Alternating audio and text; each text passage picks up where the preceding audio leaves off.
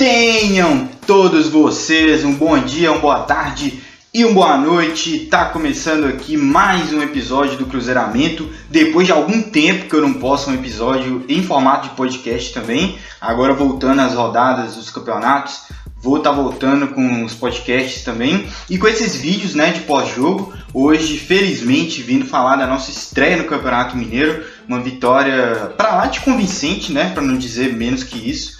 É, Cruzeiro 3, o RT 0. E então, desde já, se inscreva no canal, que ajuda demais. E vamos falar dessa partida, né, que é o que interessa hoje.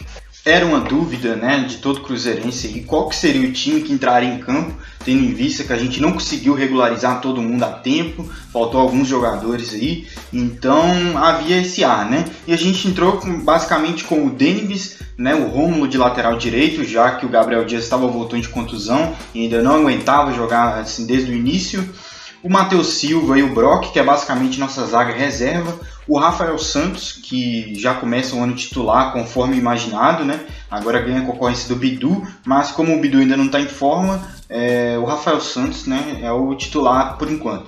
O Machado como primeiro volante ali, e aí mais na frente um pouco Marco Antônio, é, o Giovani como meio de um lado, o João Paulo como meio de outro, e o Wagninho e o Thiago lá na frente né, em velocidade, o Thiago com força física, em posição física e o Wagninho sempre agudo, né? Esse foi o time.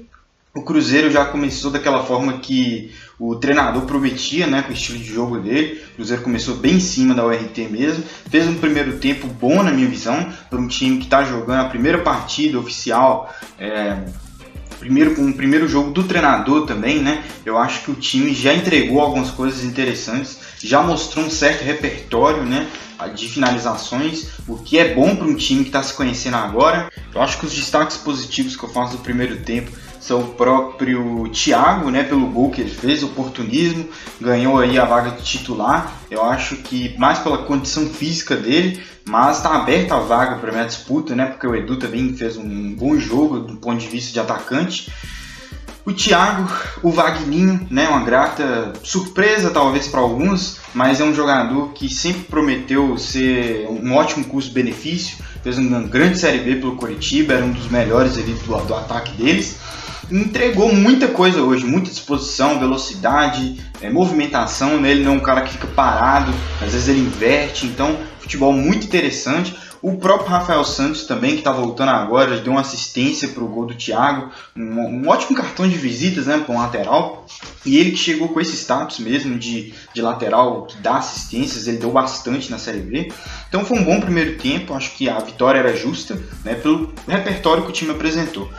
No segundo tempo, aí que veio o baile, né? O famoso baile, o Cruzeiro continuou melhor. Em momento algum a URT incomodou, pressionou o Cruzeiro. Ali no final da partida que tiveram alguns lances, mas no mais foi um domínio do Cruzeiro jogando nessa formação de muita movimentação, né? Não é um time estático, acho que isso que a gente pode já ressaltar do time do Pessolano. É um time de muita variação de posição de jogadores às vezes o João Paulo cai pela direita, às vezes o João Paulo cai pela esquerda, às vezes o Vagninho cai pela direita, às vezes o Vagninho cai pela esquerda. Então isso é muita movimentação, muita ofensividade. Eu acho que o Machado, por exemplo, que vinha atuando ali mais recuado no primeiro tempo, ele estava errando alguns passes, estava perdendo algumas bolas. No segundo tempo, quando saiu o Marco Antônio e entrou o William Oliveira, o Machado atuou mais à frente, ele conseguiu ficar mais à vontade. Ele é um cara que realmente a posição ideal para ele é mais à frente, é um pouco mais à frente, sem ser esse primeiro homem, né? Que às vezes ele dá uns vacilos. Tanto que foi lá e se redimiu né, pela partida